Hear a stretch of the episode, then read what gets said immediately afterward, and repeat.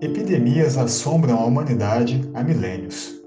Existem inúmeros relatos sobre pestes e todo o pânico gerado por elas desde antes de Cristo. Um exemplo famoso foi a peste negra, na Idade Média, uma das mais devastadoras pandemias da história. Algumas estimativas apontam até 200 milhões de mortos. Bem mais recentemente, em 1918, a gripe espanhola deixou um rastro de destruição pelo mundo. Conta-se que mil pessoas chegaram a morrer no Rio de Janeiro em um único dia. A pandemia vitimou inclusive o presidente eleito Rodrigues Alves, que morreu antes de tomar posse. E agora o novo coronavírus impõe medo e uma série de restrições ao mundo.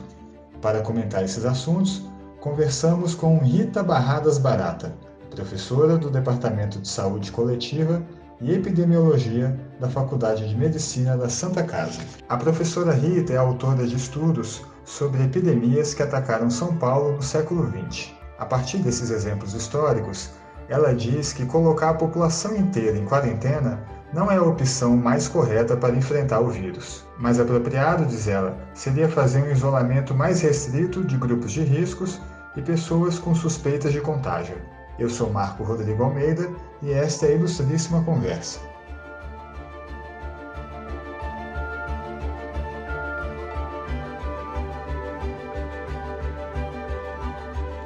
Professora Rita, é um prazer recebê-la aqui em nosso programa. E começando, a senhora é, tem um estudo sobre epidemias né, que atacaram São Paulo no século XX.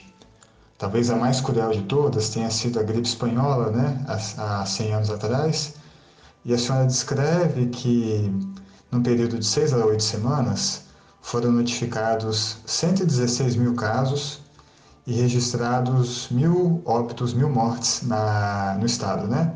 Isso representava mais ou menos cerca de 22% da população da capital na época.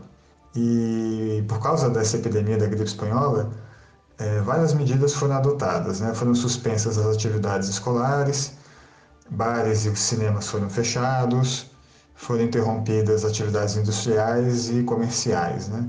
Parece um cenário bastante parecido com o que a gente vive agora. Então eu queria que a senhora comentasse quais seriam as diferenças, né, o que, as diferenças e o que tem de similar nos casos da gripe espanhola e do coronavírus. A, a única diferença é que a gripe espanhola se transmitia ainda mais rapidamente né, do que o coronavírus. Tanto é que em oito, seis a oito semanas já tinha terminado a epidemia. Com o coronavírus não parece que vai acontecer isso, né? Pela experiência da China, que foi o primeiro país a ser acometido, em que ainda estão ocorrendo casos, quer dizer, nós já temos vários meses, diferente da gripe espanhola, que foi muito rápida, muito abrupta, né? Coisa que desta vez parece que não está acontecendo. É, é interessante que a senhora analisa também no seu estudo como vários fatores sociais e políticos são determinantes na maneira como a epidemia vai se desenvolver em cada região, em cada país, né?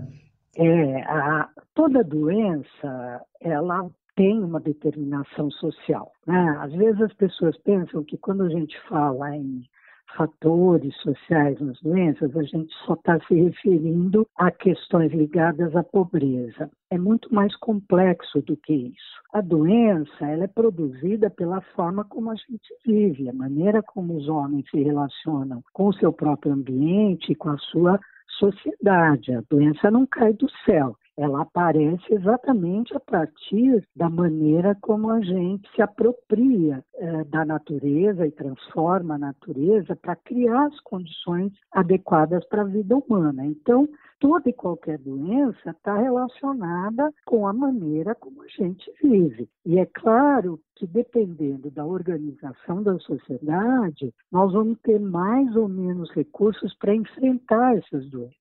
Então, se a gente estudar a história das doenças na humanidade as desigualdades sociais que eh, toda doença apresenta, a gente vai começar a compreender quais são os processos que estão mais relacionados com o surgimento das doenças e com a distribuição que elas vão ter na população. Nas doenças infecciosas também é assim, porque é, nós estamos lidando com diferentes populações que entram em contato não é? a população humana, eventualmente se houver um, um hospedeiro intermediário animal, como é o caso do coronavírus, que pode estar tanto em mamíferos como em aves, que daí ele passa para os humanos e se transmite entre os humanos. Então, todas essas condições que colocam essas populações em contato e afetam a maneira como elas se relacionam são determinantes. E nós vamos sempre conviver com doenças novas, isso é inevitável, porque o mundo está em constante transformação. E à medida que algumas vão sendo superadas e vão desaparecendo, doenças novas vão surgindo. E com o mundo cada vez mais globalizado, cada vez vai ser mais frequente o surgimento de doenças novas, no sentido de que elas ainda não tinham atingido uma proporção que chamasse a atenção dos pesquisadores, não é? Nós já tivemos isso recentemente com a Zika, que até então era um vírus considerado completamente inofensivo, precisou acontecer uma epidemia no Brasil com aquele volume imenso de casos para que todos os aspectos da doença se revelassem. Então, é, vai ser assim daqui para frente. Né? Nós vamos ver que a década de 50 a gente vem identificando doenças infecciosas novas, no sentido de que ou elas eram pouco disseminadas ou elas não estavam adaptadas aos humanos e vão se adaptando. Então, esse é o fenômeno que tem a ver com a evolução, com a evolução biológica, mas também com a organização social, com o fato de hoje nós vivermos num mundo globalizado. Voltando ao caso da gripe espanhola, ela foi uma das principais epidemias né, do século XX. A senhora comenta que ela começou a perder força no estado após mais ou menos uns dois meses dos primeiros casos. Como é que se deu esse processo na época? Então, na, na da gripe espanhola, é, não houve nada parecido com uma quarentena como essa que está sendo posta em prática agora. O que houve foi uma disseminação muito rápida e numa situação, se você lembrar, a gripe espanhola ela pega praticamente o mundo todo ao final da Primeira Guerra Mundial. Então, é uma situação de extrema uh, desorganização né, em muitos países, principalmente na Europa, que foi o, o centro, né, onde a guerra de fato se travou, então populações já estavam muito debilitadas por toda a situação da guerra e depois isso se espalhou pelo mundo todo. E como foi muito rápido, muitas pessoas, às vezes famílias inteiras eram afetadas e não havia nem tempo, vamos dizer assim, para se tomar medidas muito importantes de isolamento ou coisas do tipo, porque era muito muito rápido o processo, né? Mas, por outro lado, como você dissemina a infecção por toda a população, chega um momento que a doença vai desaparecer porque não tem mais suscetível. As pessoas, uma parte vai adoecer, como aconteceu na gripe espanhola, que praticamente um em cada cinco pessoas ficou doente, mas as outras certamente tiveram a infecção e se imunizaram. Então, isto chega um momento que o vírus, como ele só vive em organismos vivos, né? ele não vive uh, livre na natureza, se ele não encontrar alguém para infectar, ele vai desaparecer. Então, o fato de agora a gente estar tá fazendo a quarentena vai prolongar o período de disseminação do coronavírus, inevitavelmente, porque enquanto não tiver praticamente todo mundo imunizado, e como não tem vacina, é, a, a doença vai continuar se transmitindo, ela só vai desaparecer na hora que praticamente toda a população tiver imunizada. Segundo especialistas, pode demorar até um ano para que surja uma vacina, né? A vacina sempre demora muito, né? Para ter uma vacina já em condições de ser utilizada porque você precisa fazer os testes, você não pode usar um produto que é, é baseado em um ser vivo, porque quais são as maneiras da gente fazer vacina? Basicamente três: ou a gente atenua o próprio vírus, ou a gente inativa o vírus, ou a gente vai produzir uma vacina baseada em engenharia genética com fragmentos do vírus que não tenham o vírus inteiro. Mas, de qualquer forma, qualquer que seja a estratégia, você tem que testar a segurança da vacina. E isso não é fácil de fazer e nem é rápido, porque, veja, Você pode fazer um teste inicial de segurança com poucas pessoas, com voluntários e tal, mas para saber exatamente o que vai acontecer quando a vacina for usada em larga escala, você precisa fazer ensaios com um grupo maior de população. Então, não é uma coisa banal, não é algo que você faça uh, em pouco tempo e consiga já ter resultados né? Porque na história eh, do século XX, diferentes vacinas tiveram problemas quando começaram a ser fabricadas. Por quê? Porque são produtos biológicos, então você tem sempre um risco associado. Então você não pode liberar para uso na população uma vacina sem ter certeza que ela não vai causar eh, doença né, que ela não vai causar efeitos colaterais graves. Então, é sempre demorado o processo de desenvolvimento de uma vacina. A quarentena tenta conter a velocidade da propagação da doença e evitar que o sistema de saúde fique sobrecarregado, né, com doentes em estados, em estados graves. Por outro lado, algumas pessoas defendem uma estratégia oposta, que o melhor seria manter a livre circulação e permitir uma contaminação geral para que se criasse logo a imunidade né, na sociedade. E nessa visão, isso evitaria o isolamento e a interrupção das atividades econômicas né, e a recessão econômica. Qual hipótese a senhora acha mais adequada aqui? O que, a senhora acha dessa, desse debate? É, então, olha, eu particularmente acho que o que seria mais eficiente, exatamente por me preocupar e estudar historicamente essas questões, quarentena nunca foi eficiente para interromper a transmissão de nenhuma doença. As quarentenas são usadas desde o século XV, elas nunca foram eficientes.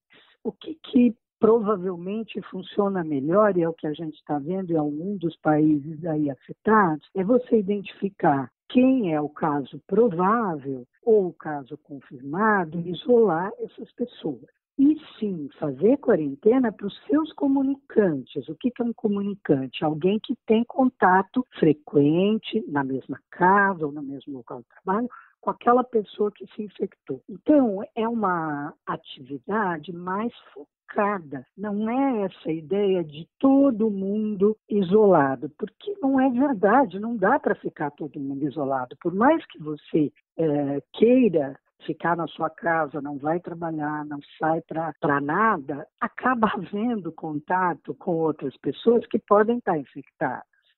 Então, Uh, o que aparentemente está acontecendo nos países que conseguiram uma situação um pouco mais confortável em termos da disseminação da doença, se a gente olhar a incidência, né, a taxa de incidência, não os números absolutos, que eles não servem para a gente ter ideia do risco, mas as taxas de incidência, os países que optaram por controlar mais dirigidamente as pessoas suspeitas, suspeita mesmo, não como aqui no Brasil que a gente está usando um critério de suspeito muito amplo, qualquer gripe, qualquer resfriado poderia se enquadrar no, no critério de suspeito, mas se a gente olhar os sinais e sintomas que foram mais frequentes nas pessoas com casos graves, e fosse limitar o nosso nosso conceito de suspeito a esses, a gente poderia focalizar melhor esse isolamento, mas para fazer isso que eu estou dizendo, a gente precisaria ter tido desde o começo exames suficientes para identificar quem está infectado e focalizar naqueles grupos de risco, porque de 30 a 49 anos os óbitos são raríssimos e geralmente acometendo adultos que têm outras doenças, e a questão se concentra no grupo de 50 para cima e mais particularmente no grupo de 60 para cima. Então, eu acho que essa coisa de pôr a população toda em quarentena, principalmente a população que não tem risco, ou seja, que se tiver a infecção vai ter uma infecção leve, é, eu não acho que seja a opção correta, porque você está exatamente deixando essas pessoas que poderiam se infectar desenvolver imunidade sem adoecer ou sem adoecer gravemente, isoladas. Para quê? Então, a única coisa que vai acontecer é que nós vamos levar muito mais tempo para nos livrar dessa epidemia. Além do que, com consequências sociais e econômicas muito piores do que a própria doença. A Coreia do Sul é um caso positivo, que tem sido muito citado, no enfrentamento da doença. Né? Lá tem ocorrido um isolamento mais restrito de grupos de riscos e de pessoas afetadas e de, de quem teve é, interação com essas pessoas afetadas. Mas para isso é preciso um número de testes muito superior ao que está sendo oferecido no Brasil agora, né? Nós tivemos, vamos dizer assim, é, em parte uma sorte por estarmos no verão, então a, a incidência para a gente é mais baixa, como é na América em geral, mesmo se a gente considerar os países do hemisfério norte, na América as incidências estão bem menores do que na Europa. É, mas, por outro lado, nós tivemos um azar muito grande do desmonte que o sistema de saúde vem sofrendo desde o segundo governo Dilma, não é? Quer dizer, é, o corte das, pra, de recursos para a saúde, que se tornou ainda mais importante a partir do Temer e agora continua, esse contingenciamento, esse corte cada vez maior dos recursos, nós estamos sentindo agora. Nós não temos um sistema de saúde preparado para enfrentar, não é? Por quê? Porque nós estamos desmontando o sistema público de saúde desde os últimos anos, né? Desde 2014 nós estamos reduzindo o orçamento para a saúde. Então, agora o governo resolveu investir algum dinheiro para comprar os testes, mas até então todo mundo dizendo não vamos só testar quem está internado. Mas veja, quem está internado com um quadro clínico já muito típico da doença, esse talvez nem precisasse do teste, porque você faz o diagnóstico clínico. Agora, você precisa exatamente expandir o teste para tentar isolar quem de fato precisa ficar isolado, porque está infectado ou porque está transmitindo, porque também tem isso. As pessoas, embora você possa transmitir o vírus num período de incubação e mesmo como assintomático, provavelmente a eficácia, a eficiência, aliás, da contaminação é maior quando você tem sintomas, quando você está tossindo, quando você está explicando, quando você está eliminando gotículas com o vírus com muito mais é, frequência e provavelmente num número muito maior do que quem está assintomático porque normalmente é assim, quer dizer, a quantidade de partículas que você elimina geralmente está associado com a intensidade dos sintomas que você tem. E a gente não está conseguindo fazer nada disso direito aqui no país, porque nem você tem um serviços de saúde suficientes para estarem acolhendo todas as pessoas, está começando agora a se tomar providência para criar lugares né, com leitos, para os casos que não sejam tão graves, que não precisam de UTI, mas que precisam de isolamento. E, enfim, a gente está correndo atrás do prejuízo. Né? Professor, o que, que o coronavírus tem de tão diferente dos outros vírus para ter gerado essa série de restrições tão pesadas, né, tão duras, em escala global? Eu tenho dificuldade até para entender por que toda esta decisão no mundo inteiro de, em relação ao coronavírus. Porque, é, veja, do ponto de vista exclusivamente médico, ele é uma doença respiratória viral que produz um quadro semelhante à gripe, com a diferença de que ele está apresentando uma taxa de reprodução, que a gente chama o R0, ele tem um R0 parecido com o da gripe, da influenza em geral, né, que é quantas pessoas a partir de um infectado você infecta, não é uma coisa exagerada, é parecido com a gripe. No entanto, a progressão está sendo rápida e a letalidade é mais alta do que a influenza principalmente se você considerar pessoas que já têm outras doenças de base, como ele está afetando principalmente os idosos, este grupo geralmente já tem uma ou mais doenças de base. Tem uma hipertensão, tem um diabetes, alguns têm câncer, ou seja, você tem outras condições de saúde que tornam o quadro mais grave. Isso é um dado que torna o coronavírus, vamos dizer assim, diferente da gripe sazonal e das epidemias de influenza que a gente tem tido nos últimos anos, em torno de cinco anos, com intervalo entre elas. É, então, nesse sentido, o que o diferencia é ser mais grave. Então, você tem uma letalidade maior. Ah, Para a influenza, em média, ela não chega a 1%, e com o coronavírus, nós temos lugares que estão, principalmente alguns países europeus, não é? Com, e a própria China, com taxas acima de 4%, Ou seja, para cada 100 casos confirmados, você está tendo quatro óbitos, mas outros países com incidências menores que um ou próximo de um, é, com letalidade, desculpe.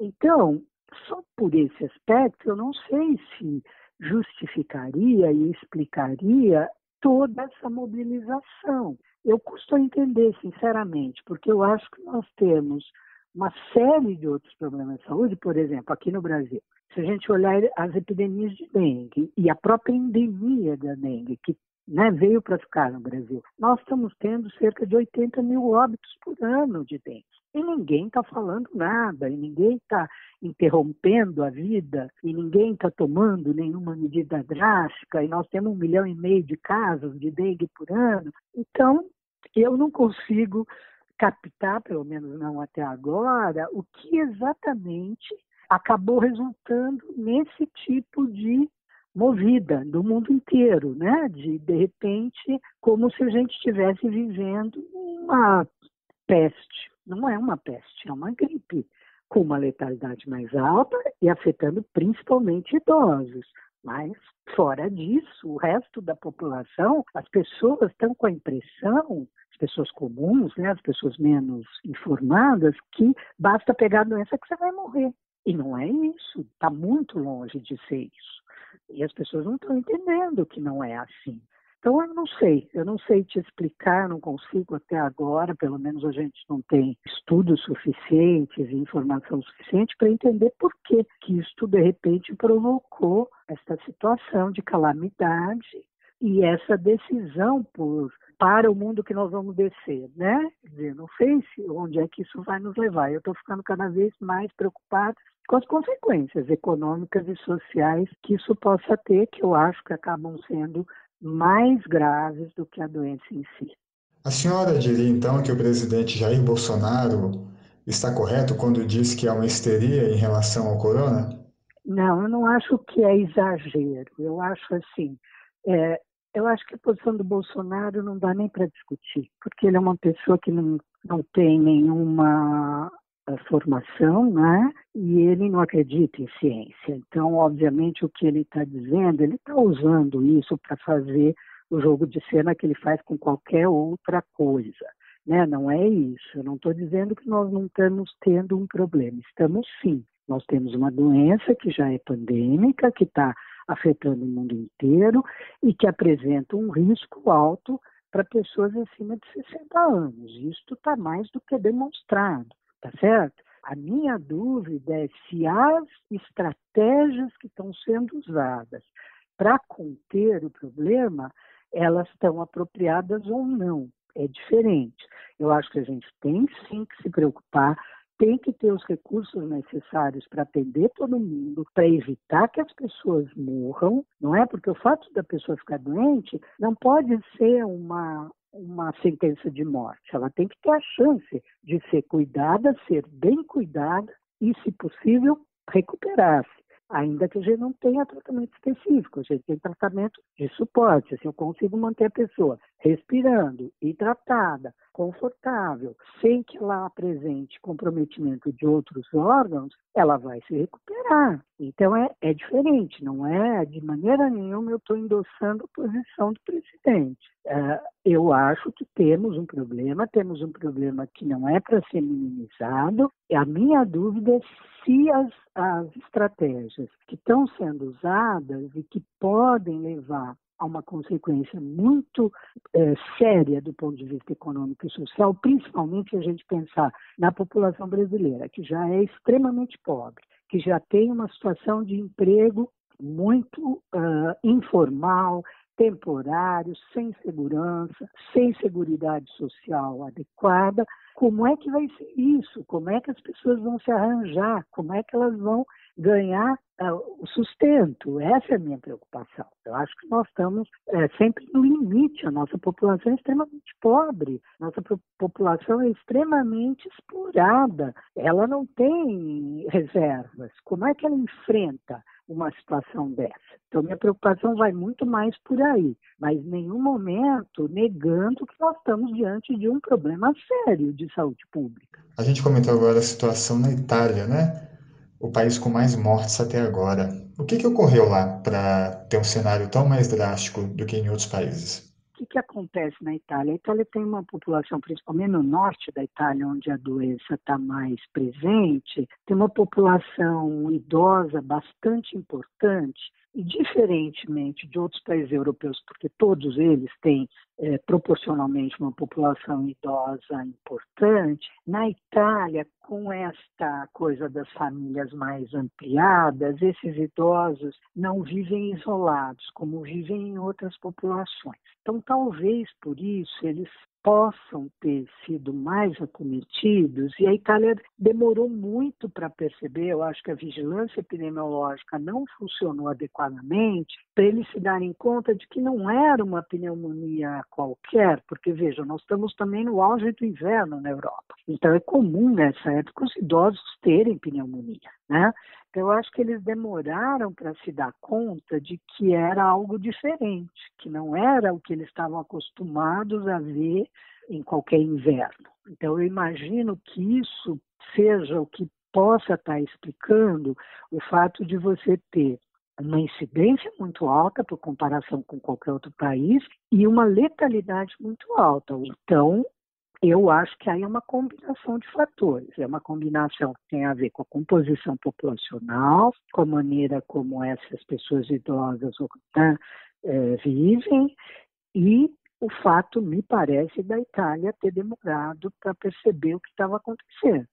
Certamente ela está com problemas de assistência médica para esses idosos, porque não tem outra justificativa para uma letalidade tão alta. Agora, é mesmo população muito idosa, porque veja, a média de idade dos óbitos é de 78 anos na Itália. Quer dizer, quem está morrendo é idoso mesmo, a mediana é 80 anos, quer dizer, metade dos óbitos está acontecendo acima dos 80 anos e a outra metade abaixo. Então, é uma situação bem peculiar. Uma dúvida muito comum é se uma pessoa já infectada fica imune ou se pode pegar a doença novamente. Né? Com base no, no que a gente sabe hoje sobre a doença, é possível já responder essa pergunta? Ah, então, aparentemente a imunidade é duradoura, mas também não dá para a gente saber, porque é a primeira vez que este coronavírus está infectando humanos. Aparentemente não, não deve ter uma segunda infecção, mas não dá para saber por enquanto se isso é assim ou não, se as pessoas que se imunizam uh, ficam imunizadas de uma vez. Mas parece que sim, porque senão você não teria a curva que você está observando na China. Quer dizer, ela subiu, subiu, subiu, chegou num patamar e agora ela começou a descer. Isso sugere que a maior parte das pessoas se imunizou e aí não estão pegando de novo, porque senão nós teríamos uma curva com outro formato. Mas não dá ainda para ter certeza porque não se conhece o suficiente. Levando em conta os casos históricos que a senhora pesquisou, já estudou sobre epidemias, que prognóstico é possível fazer agora para o futuro do país nas próximas semanas? Olhando para o tempo da duração aí da transmissão que a gente está vendo na China, acho que de fato nós vamos ter aí pela frente mais uns dois, três ou quatro meses de ocorrência da doença. Agora eu não consigo imaginar o que, que as autoridades vão fazer é, diante disso, porque, veja, você pedir para as pessoas ficarem em casa, não irem ao trabalho por um tempo mais restrito, é possível, as pessoas se dispõem a ficar. Agora, se isso for levar quatro, cinco meses, eu não sei como é que, que vai ser. Então, eu não consigo imaginar é, qual vai ser a atitude das pessoas. Porque, veja, você colocar é, o mundo em quarentena é, é, fácil tomar, é fácil, não é fácil, mas enfim, tomar a decisão de começar e dizer a partir de hoje, como se fez aqui, se fez em outros países, para os próximos 15 dias, é isso. Não melhora a situação em 15 dias, aí você estende por mais 15. Não vai melhorar em 15 também, porque nós ainda estamos na fase de ascensão da curva. Então, eu não sei como é que isso vai ser daqui para frente. Não consigo imaginar o que passa pela cabeça dos gestores, é, que momento eles vão poder decidir que não precisa mais, porque É, não, não, ah, ninguém espera que em um mês esteja resolvido. Né? Então, eu não sei, não sei como é que vai ser. Eu acho que é bem complicado você depois explicar para a população que, embora a situação não tenha se alterado fundamentalmente, aí você vai voltar atrás. Eu não sei, eu não consigo saber o que, que o pessoal vai fazer.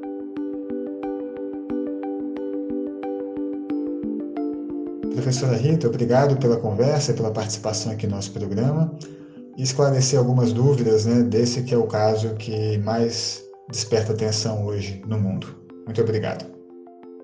Esse programa teve edição de som de Natália Silva e até a próxima.